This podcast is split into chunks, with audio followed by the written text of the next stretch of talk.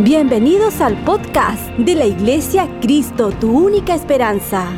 Disfrútalo, toma nota y compártelo en tus redes sociales para que muchos sean bendecidos por esta enseñanza. Quiero hablar acerca de la tribulación.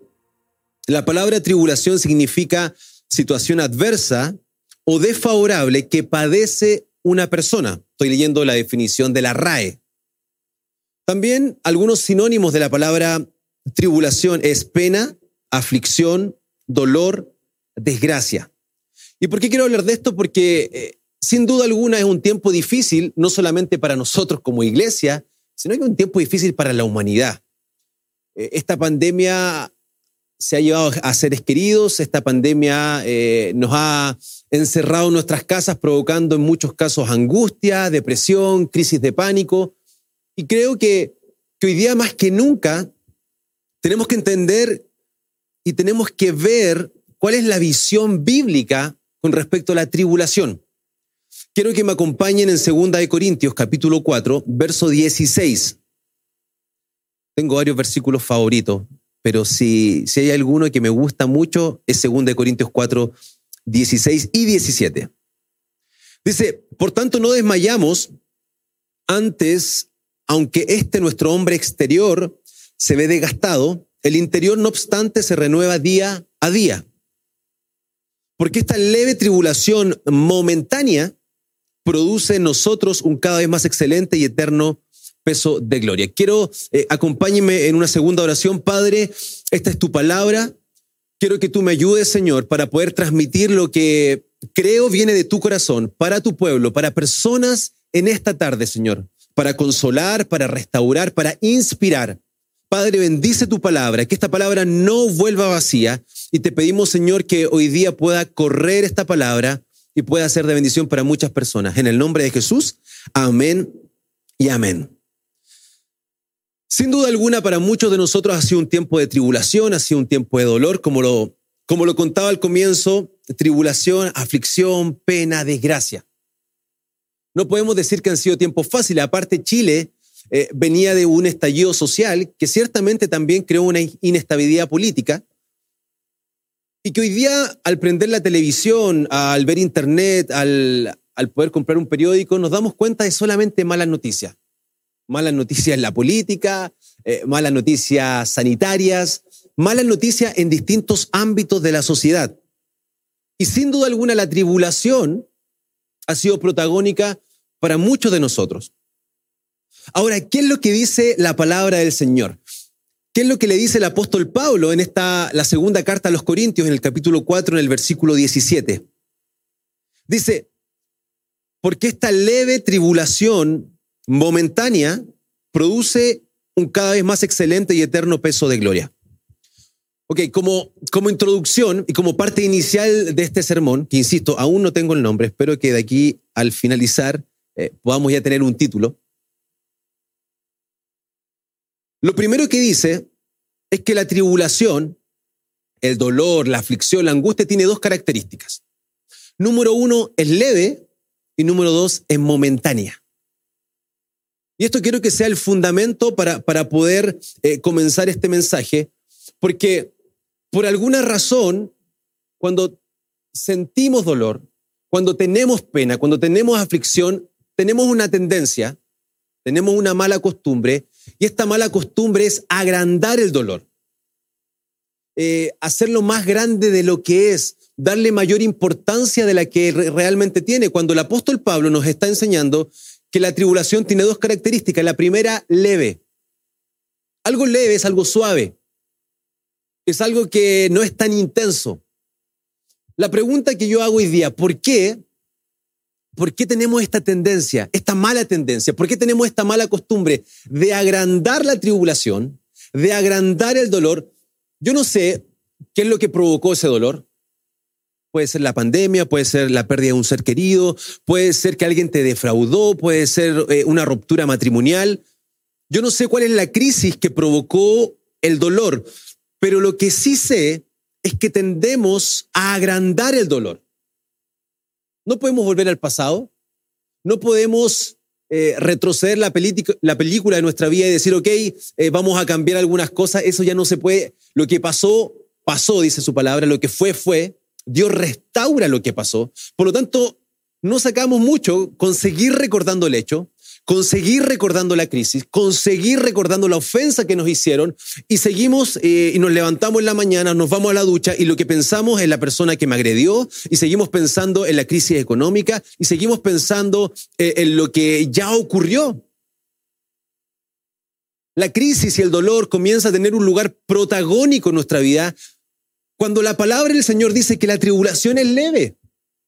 La tribulación es pequeña, la tribulación es suave. Entonces, el primer, la primera consigna de esta tarde es no le des mayor importancia a la tribulación. No agrandes algo que Dios lo hizo leve. No maximices algo que su palabra dice que es suave. Deja de, de, pensar en lo que ya ocurrió, ya fue. El que lo piense más o menos no va a cambiar el hecho el que la pasaste mal ya no va a cambiar. Pero no le sigas dando importancia a algo que es leve, a algo que tiene que ser leve. Entonces, la primera característica es que la tribulación es leve y número dos, la tribulación es momentánea, porque esta leve y momentánea tribulación, dice 2 Corintios 4, 17. ¿Cómo es? Es leve y es momentánea. ¿Cómo es? Eh, respóndeme en tu casa yo te voy a escuchar por la fe. Es leve y es momentánea. Como es muchacho aquí a las cámaras, muchas gracias que me pusieron a Francisco ahí. Así que muchas gracias, Francisco, por estar acá. Entonces, número uno, la tribulación es leve y es momentánea. Algo momentáneo, queridos hermanos, algo momentáneo es algo esporádico. Algo momentáneo es algo que tiene un principio y que tiene un fin. No es algo que se va a perpetuar en el tiempo. Pero insisto, tenemos una mala costumbre. Primero, que agrandamos algo que es leve, agrandamos un dolor que ya pasó, agrandamos una situación que ya finalizó, y al agrandarlo y al seguir manteniendo nuestros pensamientos, lo perpetuamos, lo mantenemos en el tiempo. Entonces, un día te dañaron, un día te afectaron, pero como seguimos pensando en eso, como sigue dando vueltas en nuestra cabeza lo que pasó y quizá hubiese actuado de otra manera, al final lo único que conseguimos es mantener una tribulación que la palabra del Señor nos muestra que es leve y que es momentánea.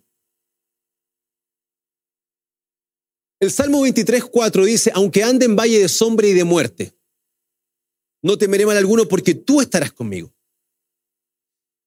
En otra versión dice, cuando pase por el valle de sombra y de muerte.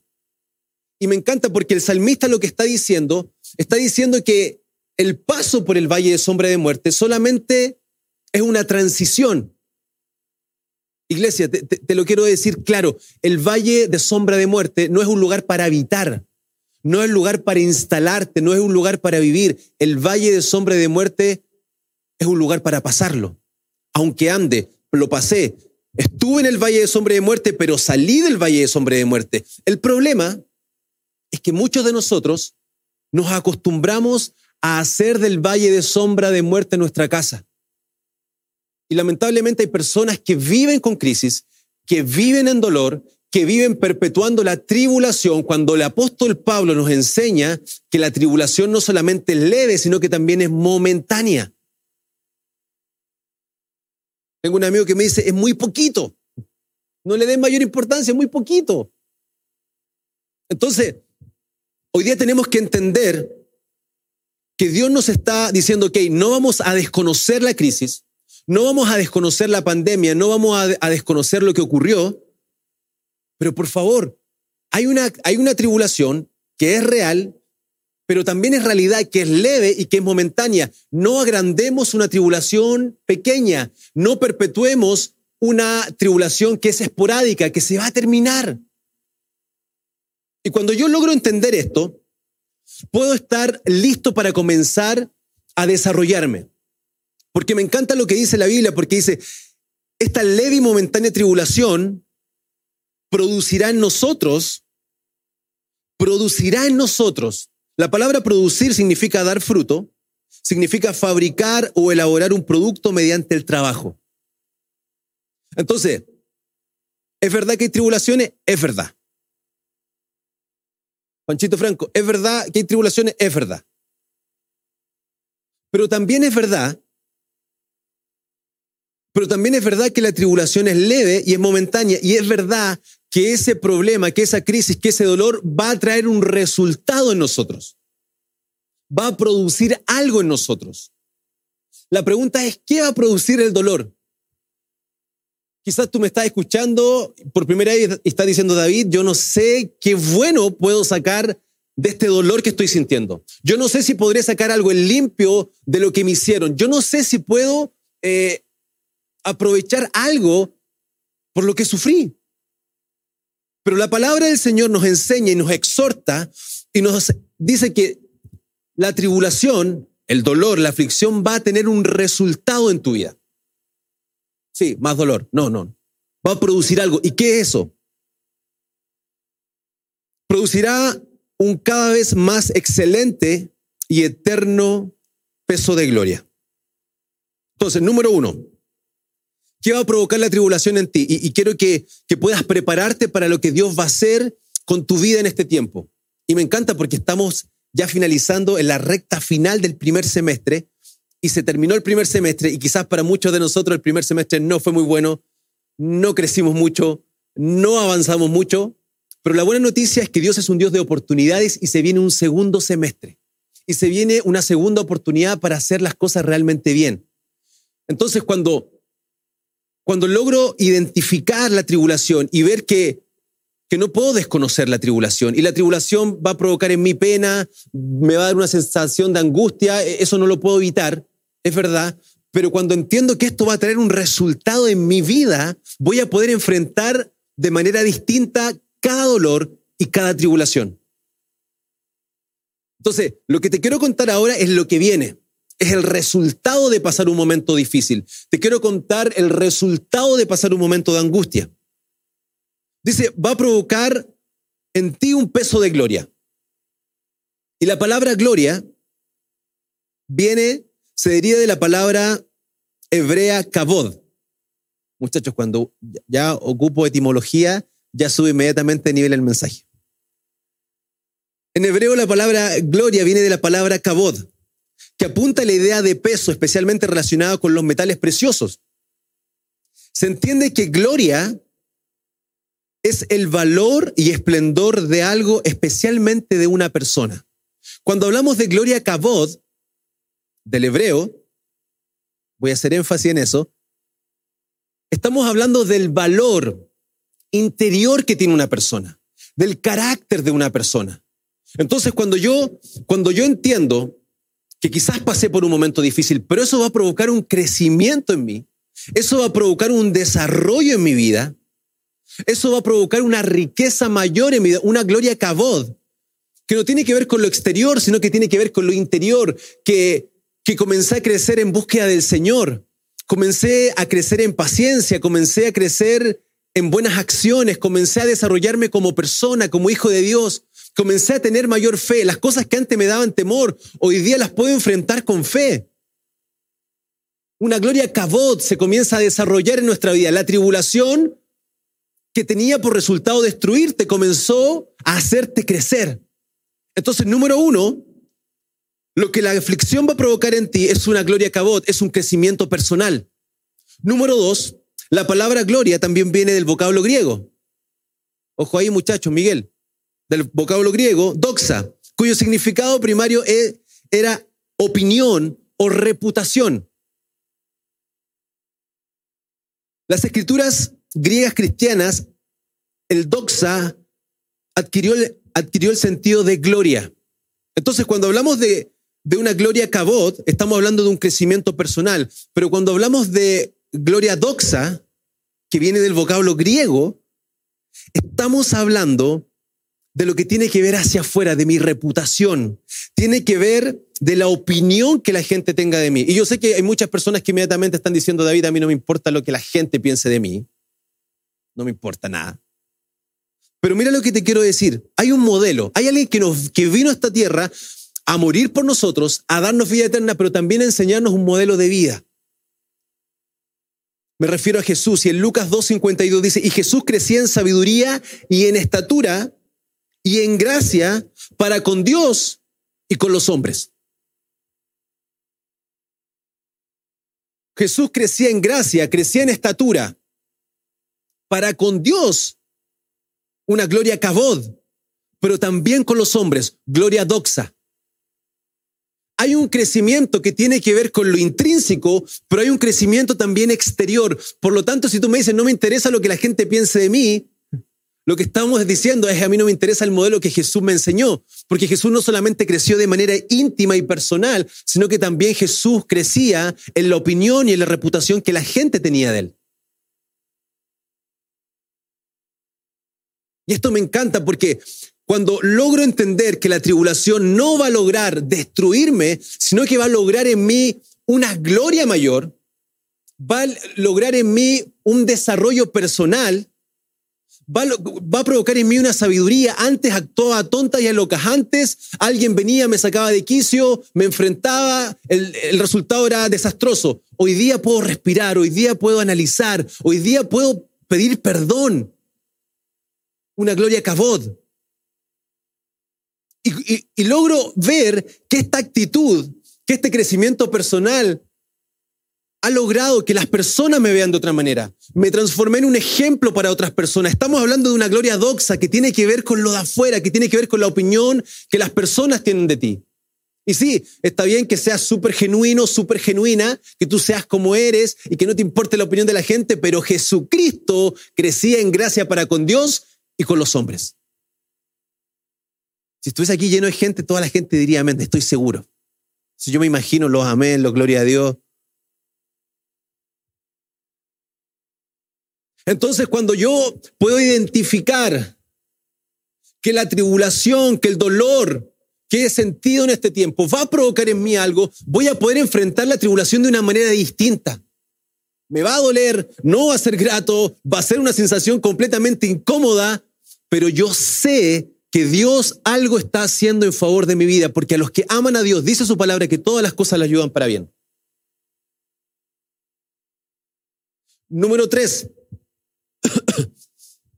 ¿Qué va a provocar la tribulación en ti? Voy a recapitular. Número uno, un mayor peso de gloria cabot, un desarrollo personal. Número dos, un mayor peso de gloria doxa, vas a crecer en la opinión de los demás, aunque sé que para muchas personas no es importante. Número tres, dice, porque esta leve y momentánea tribulación produce en nosotros un cada vez más, un cada vez más y eterno peso de gloria. Cuando la Biblia y el apóstol Pablo, porque, porque la Biblia podría haber dicho, porque esta leve y momentánea tribulación produce en nosotros un excelente y eterno peso de gloria.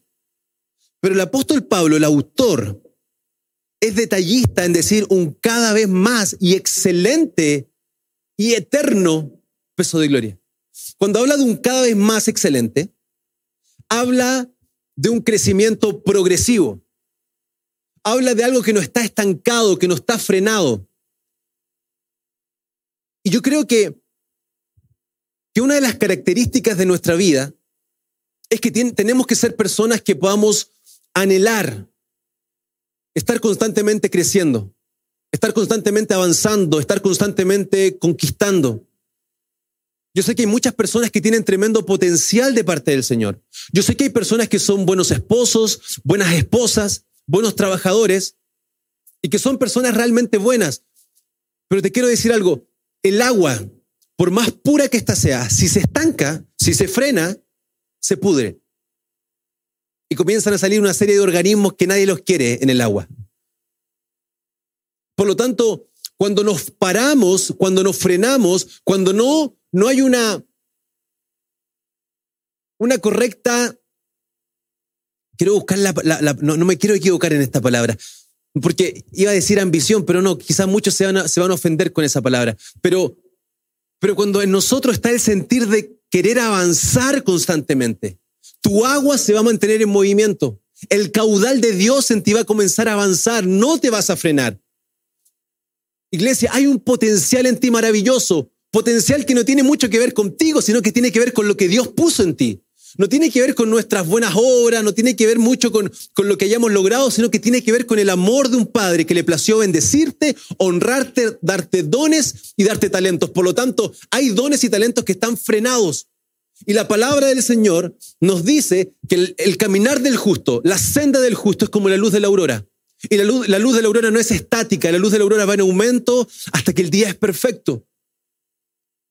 El problema es que muchas veces nos conformamos con lo bueno y como nuestra vida ya es buena y como Dios restauró muchas cosas, nos frenamos y nos estancamos cuando el propósito que Dios tiene para ti, cuando lo que Dios tiene preparado, cuando los sueños que Dios tiene preparados para ti no son estáticos, sino que su palabra es un cada vez más y excelente y eterno peso de gloria. Un cada vez más excelente, la gloria de Dios en ti el poder de Dios en ti, los resultados de Dios en ti, tienen que ser progresivos. No pueden estar frenados, no pueden ser estáticos. Y si, y si, por alguna razón te frenaste en tu vida y te conformaste con lo que Dios ya te dio y dijiste de aquí yo no me muevo, hoy día te quiero motivar a que puedas seguir creyendo, a que puedas seguir avanzando. Hay cosas a las cuales no nos podemos conformar. No nos podemos conformar a la soledad. No nos podemos conformar con que nuestro matrimonio simplemente se destruyó y no luchamos por él. Pero es que David, es que mi vida está buena, estoy tranquilo, sí, pero lo bueno es enemigo de lo perfecto. Y su palabra dice que el caminar del justo, la senda del justo es como la luz de la aurora que va en aumento hasta que el día es perfecto. Dios no quiere algo simplemente bueno, Dios quiere algo perfecto para ti pero la comodidad, el no querer asumir riesgos, el, no querer enfrentar conflictos nos ha frenado, nos ha parado y no nos deja crecer y no nos deja desarrollarnos, pero hay un potencial de Dios en ti maravilloso, hay una gloria de Dios en ti maravillosa, que no es una gloria estática, que no es que llegaste a un nivel, sino que dice que es un cada vez más excelente y eterno peso de gloria.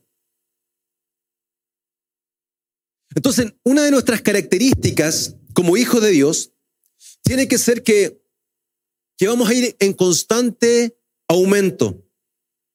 Y me encanta porque no solamente dice que, que es un cada vez más excelente, sino que dice que también es un eterno peso de gloria. No solamente es gloria, es progresiva. Escúchame muy bien, la gloria es progresiva y la gloria de Dios es eterna en ti. Eterno significa que no tiene principio y no tiene fin. Algunos dicen, no, es que Dios me empezó a bendecir. No, la bendición de Dios ha estado siempre disponible para ti. Él es el alfa y el omega, es el principio y es el fin. Y, pensamos, y hay, gente que, cree y dice, no, me ha ido muy bien en el trabajo, ando con una racha de suerte.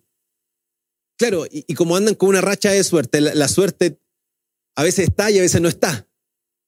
Pero la palabra del Señor nos muestra y nos dice que la gloria de Dios en nosotros no solamente es progresiva, sino que también es eterna. El favor de Dios en ti no se va a terminar. Quizás se va a terminar el trabajo, quizás se van a terminar los 10%, no lo sabemos, quizás se, se va a terminar relaciones de amistad, pero si hay algo que no se va a terminar, es la gloria de Dios en tu vida. Es el favor de Dios en tu vida. Por lo tanto, iglesia, yo te quiero motivar a que independientemente de la tribulación que estés pasando, independientemente del dolor que estés pasando, que puedas hacer crecer tus expectativas y entender que esa tribulación que tenía como objetivo destruirte, lo único que va a conseguir es que te desarrolles, es que crezcas, es que avances. Yo creo con todo mi corazón que en este, en este año 2021 Dios va a hacer cosas muy grandes con nosotros. Pero para eso tenemos que darle un sentido distinto a la tribulación. Y cuando le doy un sentido distinto a la tribulación, voy a poder crecer. Voy a poder enfrentar la tribulación de manera distinta. Voy a poder crecer en sabiduría. No me voy a limitar, no me voy a frenar. Yo creo con todo mi corazón que Dios en este segundo semestre nos quiere dar una tremenda oportunidad. Creo que hay algo que Dios quiere hacer. Y creo con todo mi corazón que, que en este tiempo vamos a ver el favor de Dios, la gracia de Dios. Vamos a ver cómo, cómo Dios va a comenzar a ayudarte en áreas que pensaste que estaban muertas. Y yo no sé a quién le estoy hablando hoy día. Y, y que personas que se acostumbraron a vivir en tribulación. Hay personas que me están escuchando hoy día y que dicen, ¿sabes qué, David? Me acostumbré a vivir en un valle de sombra y de muerte. Me, estacioné en mi dolor, me estacioné en la tribulación.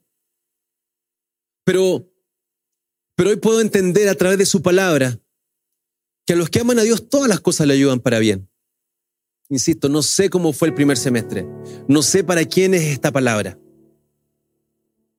pero sí sé que hay personas que la han pasado mal. Hay personas que han perdido seres queridos, hay, hay personas que se han enfermado dos veces con COVID, hay personas que han perdido trabajo y comenzaron a vivir en aflicción. Y por alguna razón la aflicción nos ha ido, el dolor nos ha ido y nos estacionamos en un lugar que Dios nos dijo que la tribulación simplemente es leve y es momentánea. La tribulación, muchachos, no es eterna. Iglesia, la tribulación no es eterna. Hay personas que, están siempre tristes, están siempre amargadas, están siempre complicadas, eh, están siempre quejándose de todo. Iglesia amada, la tribulación no es eterna, no es para toda la vida. Lo que es eterno en tu vida, lo que va a durar para siempre en tu vida, es el peso de gloria que Dios tiene para ti. Es el desarrollo que Dios tiene preparado para ti. Un desarrollo que tiene que ver con Jesucristo. Un desarrollo que tiene que ver con lo que Él hizo, no con lo que nosotros hemos hecho. Por lo tanto, te pido, no te acostumbres a vivir en dolor. Yo no sé cuánta gente hoy día pueden llenar las redes sociales y decir, no me acostumbro a vivir en dolor. Es que no me voy a acostumbrar a vivir en, en tribulación. Use el sinónimo que quiera, tribulación, aflicción, padecimiento, pero no se acostumbre. La tribulación es leve y es momentánea. La tribulación va a pasar. El problema va a pasar. Iglesia amada, cuando logro entender que lo que estás pasando hoy día, que el dolor que estás sintiendo hoy día va a tener un resultado en ti, va a dar un fruto en ti, vas a poder enfrentar de manera distinta porque sé que el dolor va a comenzar, pero va a terminar. La tribulación no se puede extender más allá. Dejemos de hacer a la tribulación tan protagónica y comencemos hoy día a entender que lo que pasó pasó. Lo que fue, fue. Y Dios restaura todas las cosas. Y Dios tiene el poder para restaurar lo que pasó. No sé cuál fue la crisis. No sé qué tan intenso es el dolor que estás sintiendo en esta tarde. Pero lo que sí sé es que Dios tiene el poder para restaurar todas las cosas, no algunas cosas. Para restaurar todas las cosas. Hoy día no te conformes a seguir viviendo en dolor, no te conformes a seguir viviendo en aflicción, no te conformes con seguir dándole un lugar a la aflicción que no le corresponde en tu vida. No eres una mujer amargada, no eres un hombre infeliz. Dios te da la capacidad de disfrutar de sus bendiciones. Hay una gloria mayor en ti que se va a desarrollar. La tribulación, la aflicción es el paso número uno para experimentar la gloria de Dios en ti. Para experimentar la gloria de Dios en ti. Creo con todo mi corazón que, que Dios está sanando a muchas personas. Y yo no sé, yo no sé dónde me estás escuchando, pero lo que sí sé es que Dios tiene el poder suficiente. Por favor, no nos acostumbremos a vivir en aflicción, a vivir en tribulación. La tribulación va a pasar y Dios va a provocar algo maravilloso en ti. Si esta enseñanza fue de ayuda para tu vida, coméntanos en nuestras redes sociales de la Iglesia Cristo, tu única esperanza. Gracias por conectar con nosotros. Recuerda suscribirte.